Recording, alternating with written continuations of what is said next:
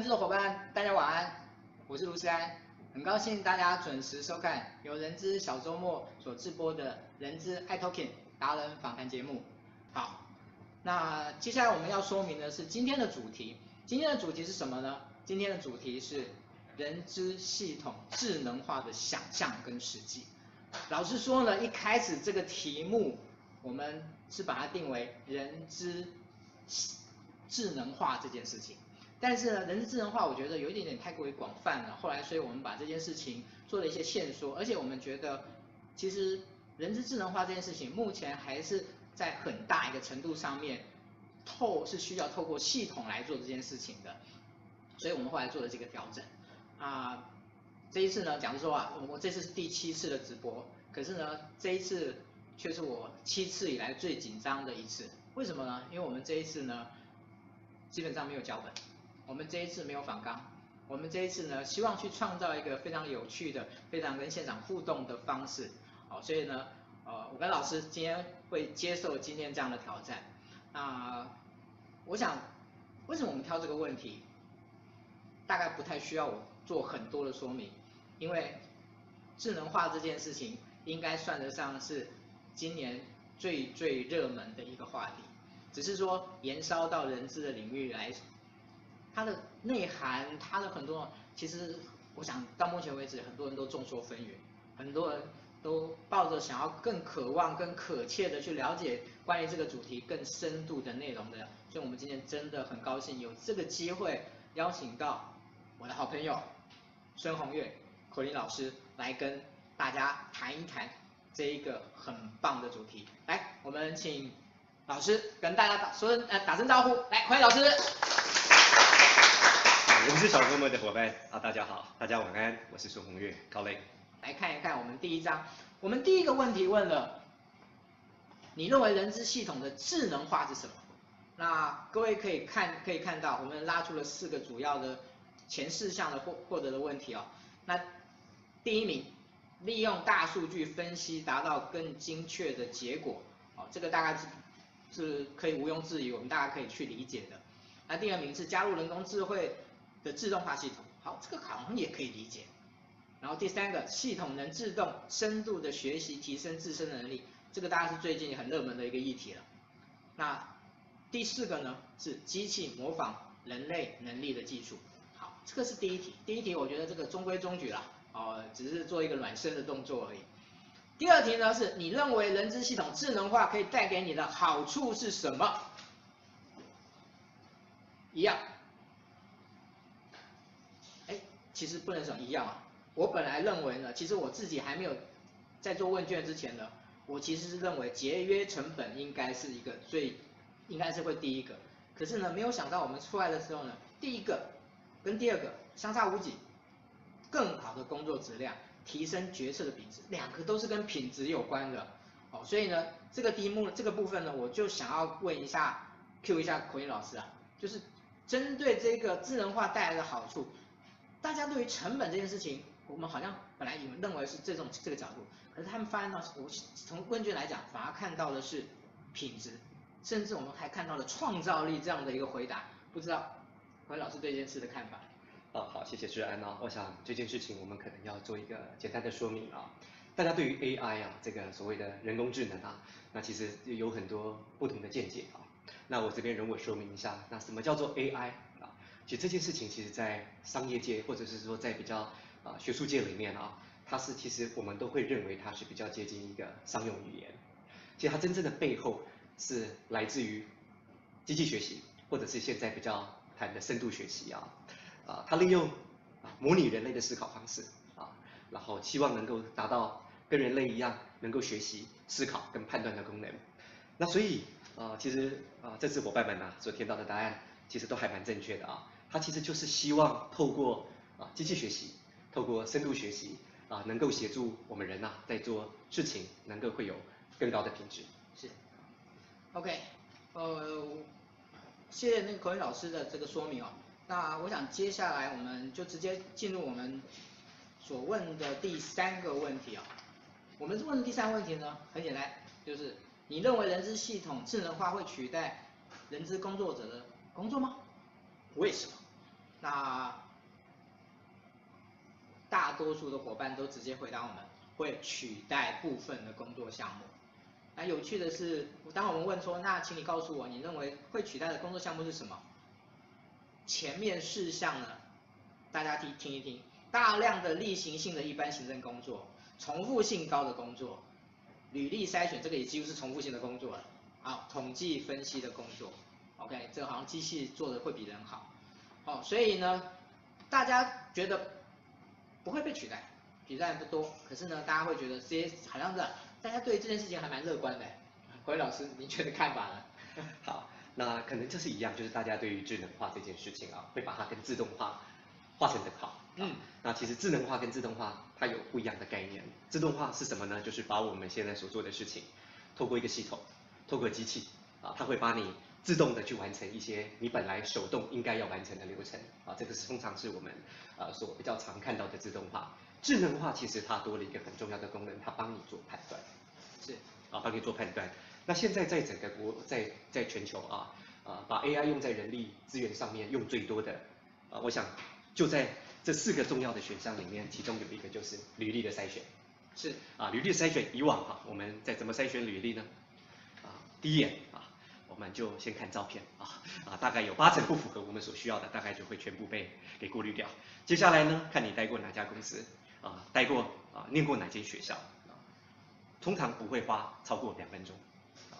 那但是不是太精准，那现在能够透过智能的方式啊，我们能够透过很重要的一些关键字啊，透过能够预测工作绩效的啊一些重要的指标啊，这些机器会自动帮你判读什么样的履历会比较容易在胜任这份工作，而且有很好的绩效表现。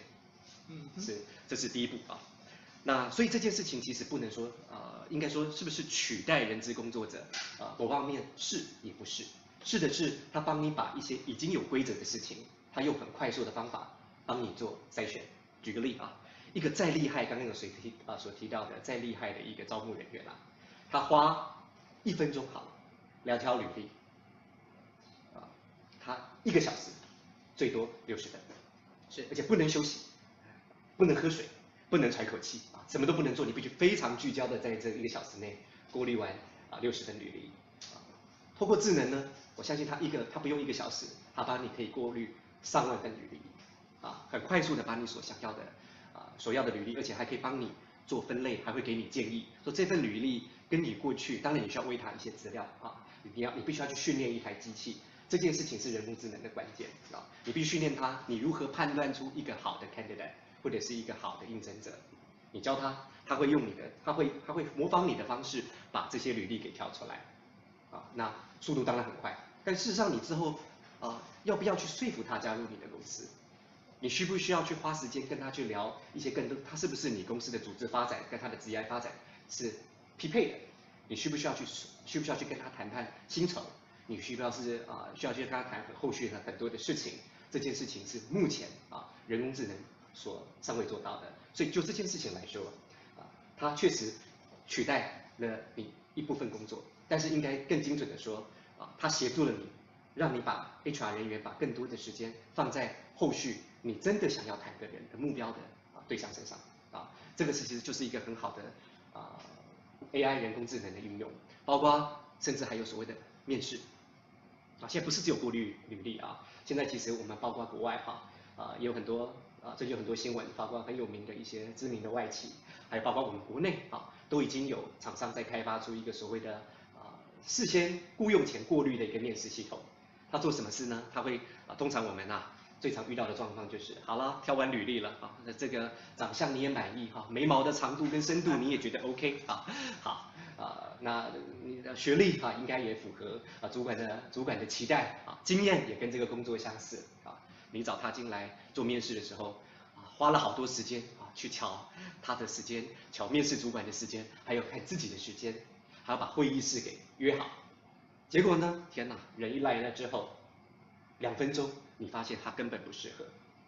但是我们有可能就把他，就说，哎，两分钟，很抱歉，呃，我发，呃、你的，你的，啊，对，马上去 PPT 了。啊，是好。基于程序正义跟公司形象跟雇主品牌哈，我们通常正正常情形，因为至少会把这个流程二十到三十分钟顺利的演完，是，但那就是彼此的煎熬，因为其实已经知道你根本不会录用这个人。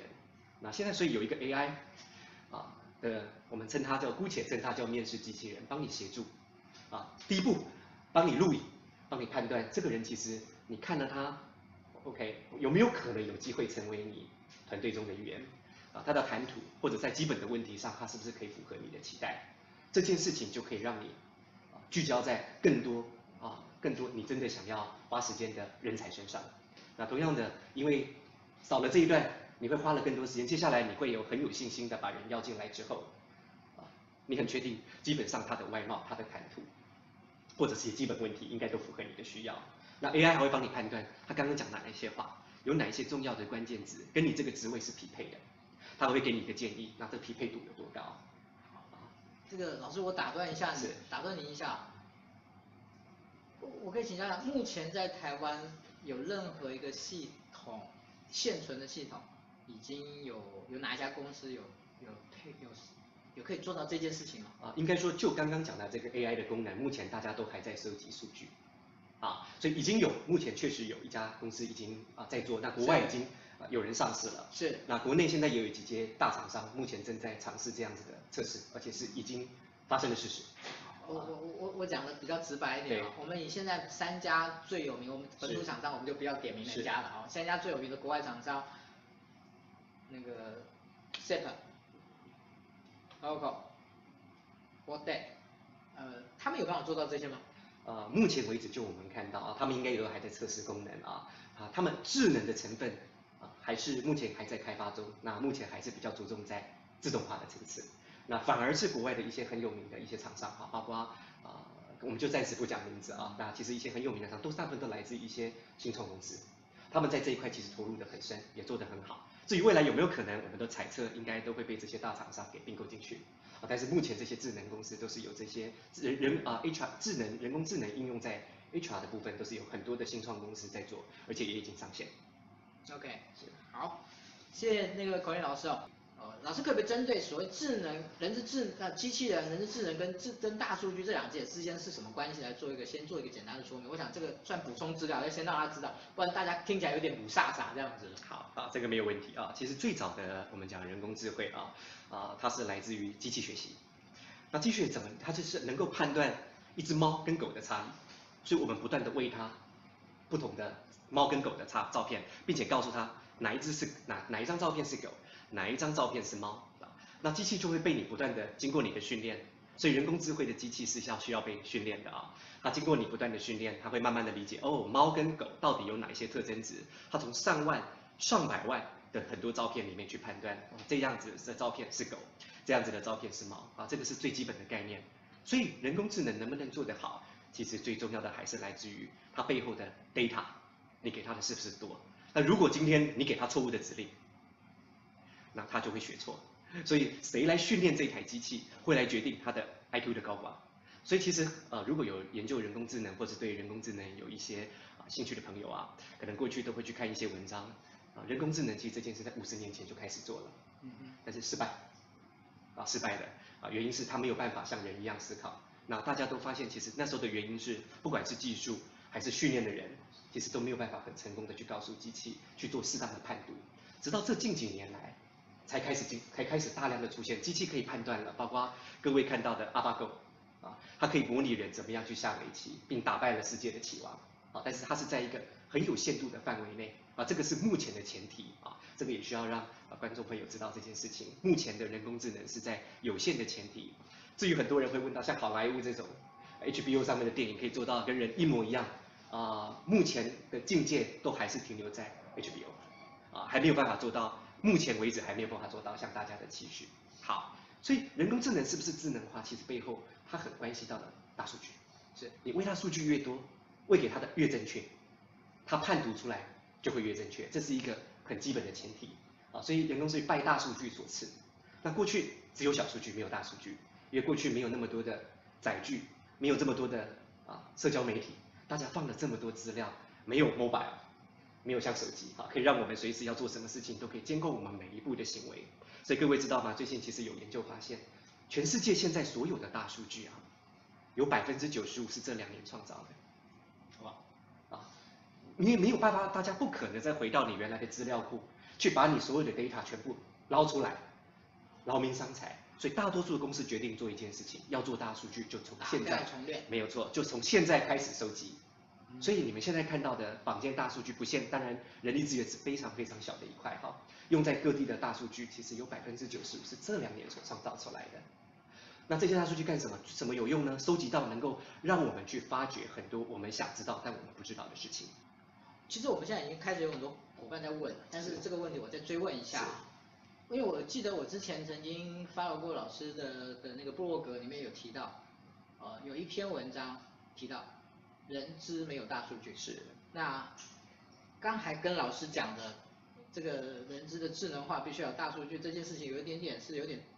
冲突的这件事情怎么，老师怎么解释？啊，应该这样说哈，就是说一般来说，人力资源我们要判断人这件事情，跟一般消费的行销或者是消费市场不太一样。嗯、我们现在能够分析的人，一定都是从我们既有的能够掌握的，一定是企业的人资系统，或者是我们掌握的履历表里面去判读。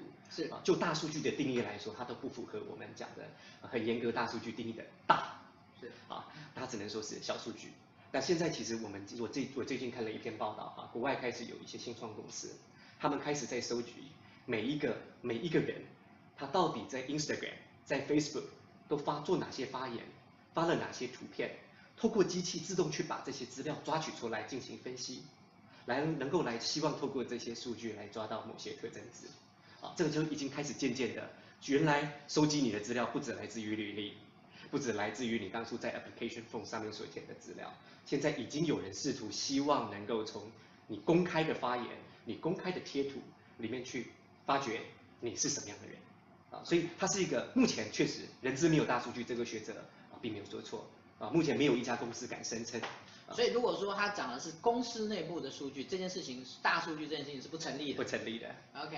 大数据有一个很大的前提，其实它就是来自于许多非结构性的资料。OK。它没有被整理过的，包括影音、文字、图片啊，不只有数字，那这些东西都是没有被整理过的，你怎么把它整理出来？经过清洗，经过整理，分析出找到一个有意义的结论。所以某个程度上来讲，其实 HR 在企业内要做大数据是不可能的，一定是透过外部的这些人资系统的厂商，他们去整理大数据的方式来提供我们做参考。啊，当然这是一个方面，人资要做也可以，只是通常可能目前为为止都还不是这么具有效益。理论是因为你的 candidate 或者是你的员工啊，不会随时呃透过一个你你可以掌握的平台，然后公开的他所有的行为。Okay. 对。我们第四个问题提到是说，在工作的场所中呢，有什么是人资系统智能化的代表？那大家可以看到字卡，履历自动筛选，我们刚才已经大家谈了很多了，啊，大家都大家是非常认同的。哎，第二个还蛮有趣的，叫做简化员工的入入职手续。哎，讲这个手续的部分，呃。简化，我一直很怀疑啊，这有有花这么多时间吗？需要需要一定要用机器来代替吗？啊，应该这样说，他讲的 onboarding 可能指的是包括啊一个人要报到的时候要具备的资料，这个自动化绝对做得到。是。可是最难的部分就是，其实我们希望能够透过 orientation 跟 onboarding 让新人快速的融入这个组织。是。啊，这这个我们也很质疑 AI 可不可以做到，因为它要融入的是人。是。啊，不是一个只是硬邦邦的环境。对，所以我我我对这个这一个。项目我觉得还蛮有趣的。对，那这就行政上是不是可以让他快速的知道公司的相关的办法，知道了解 employee 的 handbook，啊，知道相关的一些手续，你在网络上就可以进行，不要进行这么多繁文缛节的行政程序。我想这个自动化就做到了，啊，就智能上应该也需求度不高。是是，OK，好，那这是第四个问题啊，那第四个问题的第三个答案是精准的个人学习路径。哦，这个也蛮有趣的啊。是。对，然后。再来是个人职涯发展的教练，还有自动影音面试。老老师，我觉得这个在现场，因为我们的问题叫做在现场已经有，因为我们刚才不是提到说，其实我们目前其实是没有没有任何的，所以我猜想这个应该是某一种程度的的的假设了。期待，期待，期待，期待。OK，好，这是第四个问题。接下来我们来看第五五个问题哦。你认为人资？领域中哪一个工作最容易被人资系统智能化给取代？好，毋庸置疑，一百一十六位人选择人事行政。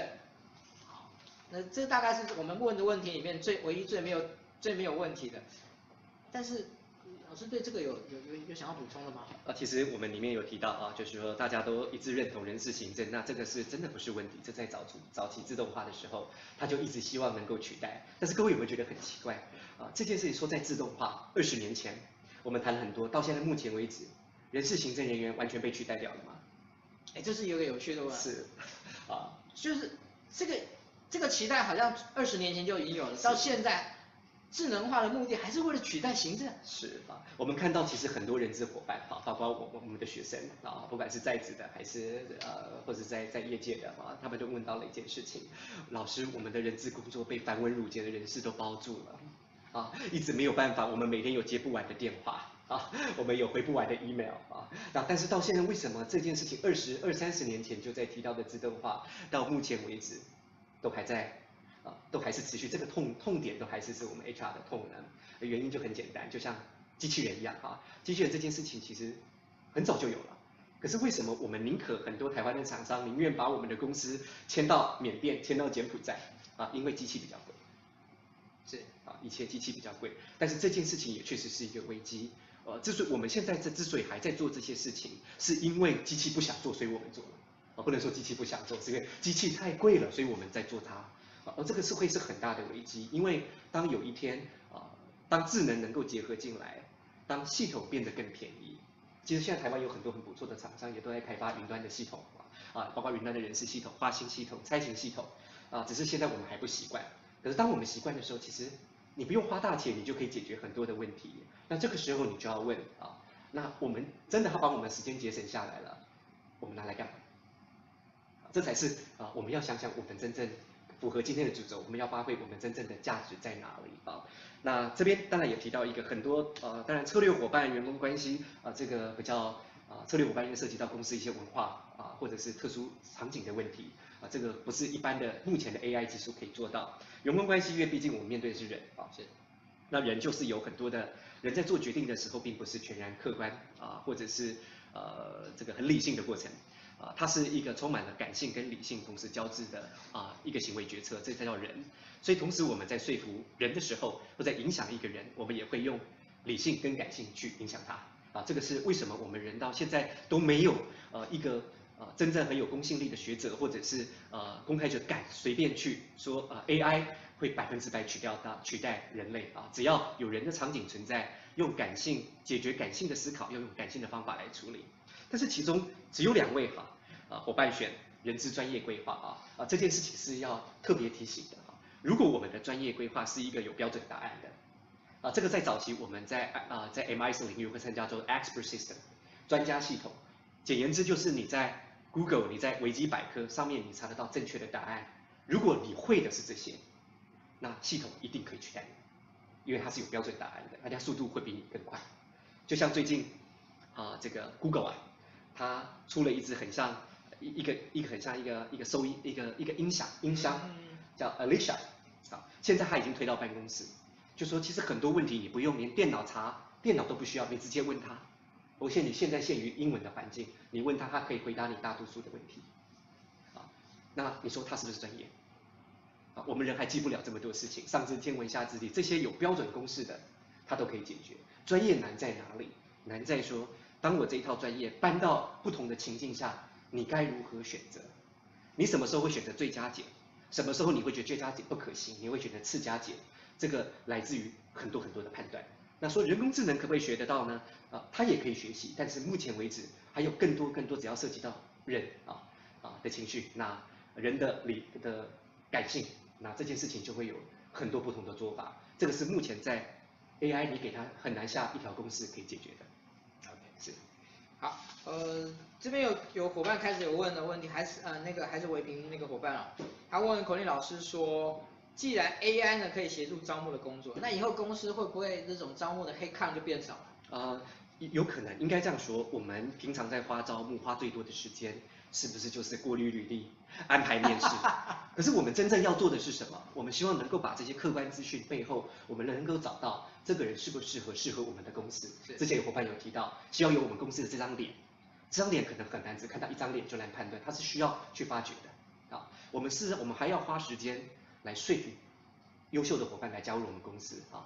啊，最近有越来越多数据显示，其实越来越越来越少人愿意投入在劳动市场，很多优秀的人跑，要么都跑到新创去，啊，要么就就就不工作了，啊，那你就要想，大家都高喊找不到人才，你未来你要花更多的时间是反而你要去说服他加入你这件事情，呃，应该不是 AI 可以做到了。我相信如果有一台 AI 跑在你电脑面前说，要说服你加入啊。我们公司，我想你应该不愿意跟他谈啊。对，好，谢谢老师。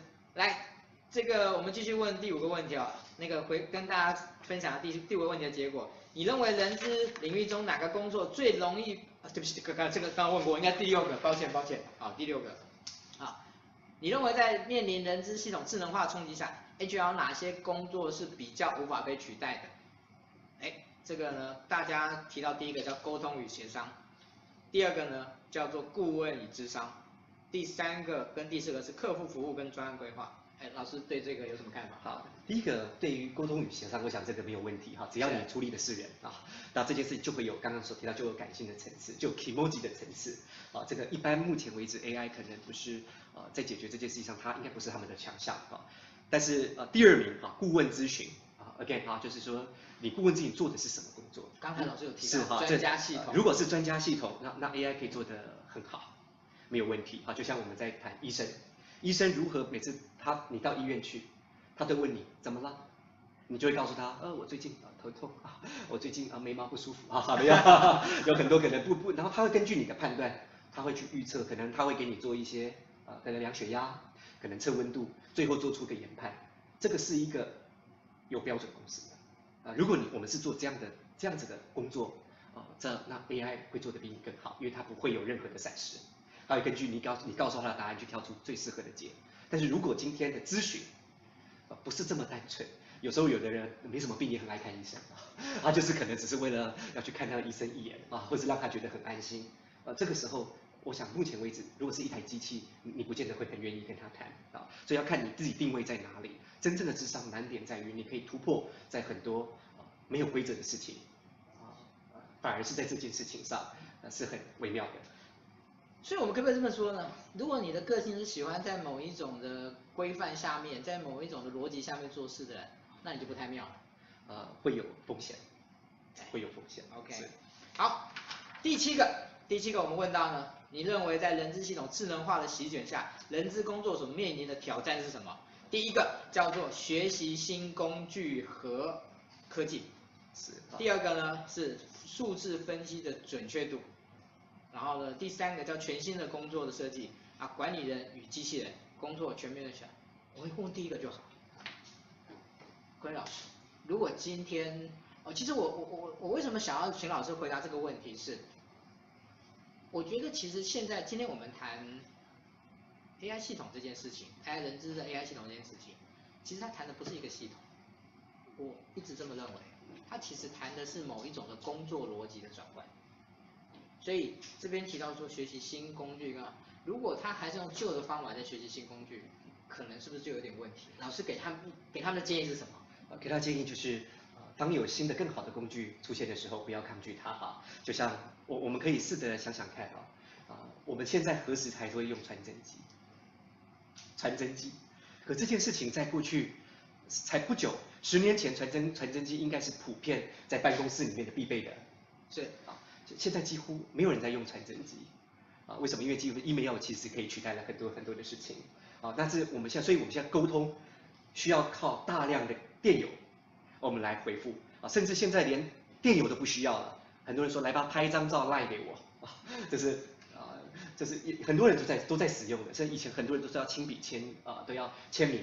抛开法令的需求，现在很多电子电子签章都已经出现了。那这件事情其实也不是什么高深的技术啊，那只是你是不是会去使用它，让你的工作做得更有效率啊。这边这一题我想要环扣到刚刚第六题哈，有很多我们的 HR 的伙伴提到说，客户服务是无法取代的哈。这件事情 again 啊，就是呃你的客户服务回答的是什么啊？其实呃最近有呃有有国外有一篇研究啊，发现其实如果说你 HR 现在从事三个动作的啊，你的工作常常是用呃有有经过这三个动作就可以完成你工所有工作的全部啊，其实你被取代性非常高。第一件事情，这个大家仔细听哦，哪三个哪三个动作？第一件事情，你的工作大多数是透过试算表就可以解决的，就是 Excel。啊，这这个 AI 其实其实速度会比你更快。第二个，你的工作大部分都是靠电邮在回回复电邮就可以解决问题的。啊，其实现在也有所谓的 Chatbot，哈，这个所谓的聊天或者是智能回答的系统可以取代你。第三个，啊，如果你大部分的工作都是在口头打电话，啊，这种其实现在。已经国外有很多大型的公司已经引进，在第一段引进的所谓的 AI 机器人，它可以回答大多数问题，跟我们在讲那个 Alexa 或者是 Amazon 在卖的 Google Echo 啊，它可以回答大多数的问题。如果你回答的你的答案都是自私的，只是同仁问你说啊，那我休假剩几天？啊，这个呃，那那这我的语语就是语音留停可不可以中断？如果你回答是有标准答案的问题，那那真的是很危险，因为现在有很多国外的公司已经导入这样的系统，啊，在回答初步，啊，反而 H 反而 HR 真正的价值是在回答有很多不是标准答案的问题，啊，这个会是很大的关键。所以回到刚刚诗安所提到的学习新科技工具，不要把它想得这么难，啊，从来没有人要你去学写程式，啊，这个是好多好多同学在问我的问题，没有人会很好，会很好，他会帮你。会更快速的去使用很多新工具，可是现在是很多很多人在云端开发了很多系统，不需要你写，就像你从来没有去学写 Office 是什么，但是如果你会很多聚集，你用 Excel 会用的很熟练，啊，这这这这是必然的。但是其实不要会不呃，如果说你你不会写程式，可不可以进行不会写程式才是未来的趋势？不过我觉得现在大家应该还是会想象啊。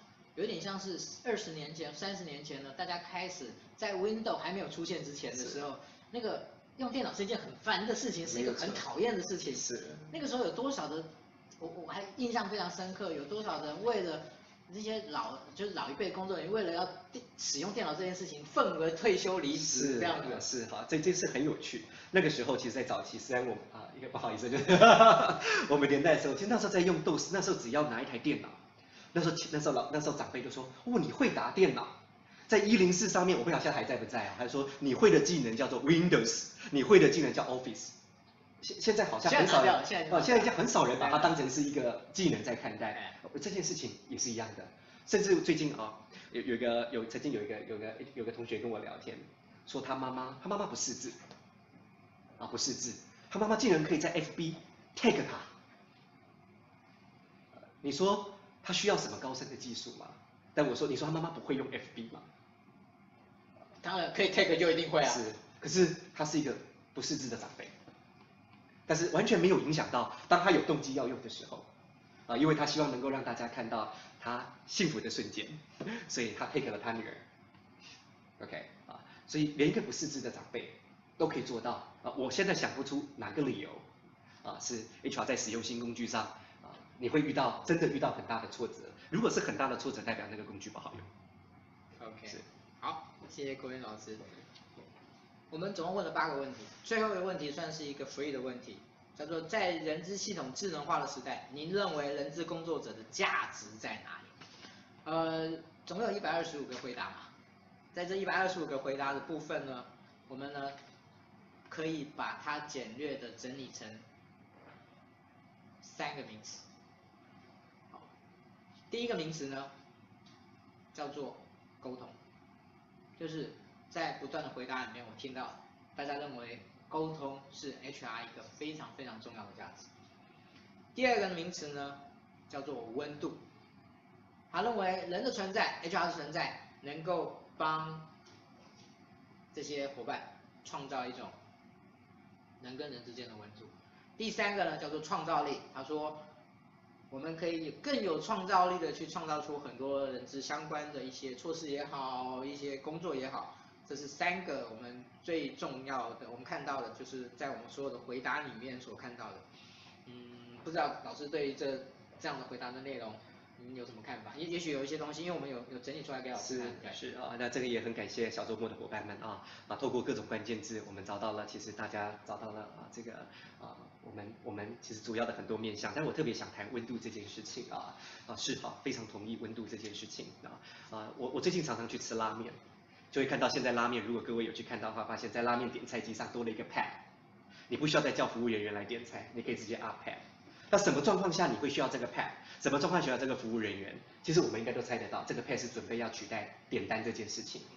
啊，那如果今天我们去拉面店吃饭，我们今天看到了一个像金城武一样的，我们会恨不得赶快把这个 pad 拿掉啊，或者是男生就是啊波多也介意啊。那如果今天不是呢？如果今天有看到某些人，你会发现你宁愿按石头啊，你不想要跟他对话。我想这个是啊温度之所在，你可能宁可不要这个温度。所以真正的温度是要发挥在你的客户啊，真正买你单的人到底是不是真的 appreciate 你的存在啊？我想这件事情当然不会是这个 pad 可以取代你的。OK，那在每一次的访问的最后，我们都会邀请我们呃受访的这一位达人来跟我们说明，如果用一句话来说明人之智能化对企业的意义，您。会用什么样的话来形容这件事情？就是客观判断，用心服务。OK，谢谢口林老师。那呃，我想今天其实我们用了一个比较没有那么的主线的方式来谈今天的主题，但是我觉得今天反而非常的呃，用套句老师的话，就是非结构性，但是反而呈现了一种有趣对的结构。来呈现今天所谈的主题这样子，我相信今天大家可以从我们今天没有今天没有那么结构的方式，但是大家应该可以了解到一些比较重要的怎么去理解智能人工智能化的这件事情。那我们真的很谢谢呃奎老师，我今天最后我只想要用几句话跟大家做一个说明，就是呃在二十世纪有一位非常重要的哲的的一个科学哲学家叫做汤姆斯孔恩。他提出了典范的移转这件事情。那什么是典范移转？他讲的是说，人类社会中的主要的科学的发展不是线性的，而是在某一些时候会有某一种断代式的某一种的发展。所以今天其实我们刚好就面临了这样的一个状况，我们没有办法在线性的从以前就推导到现在。我们现在面临的是一个非常断代的一种智能的发展，我们必须思考我们的工作的形态的改变，我们必须思考我们工作的逻辑的改变。我想今天孔云老师想要带给大家的，应该也是这个方面的部分。好，我想最后我想请老师呢用一一两句话跟大家做一个小小的勉励，好吗？好啊，那没有任何的机器或者是新的智能能够啊取代人类啊，那只有人类。你急着想要跟机器竞赛啊，你才会被淘汰。所以要把你的核心重点放在你人类真正的价值啊，不要去做机器擅长的事。OK，对，谢谢口林老师。那今天口林老师的专访就到这边，后面是我们的报告时间。那我们再一次的谢谢孔云老师，谢谢，谢谢大家，拜拜。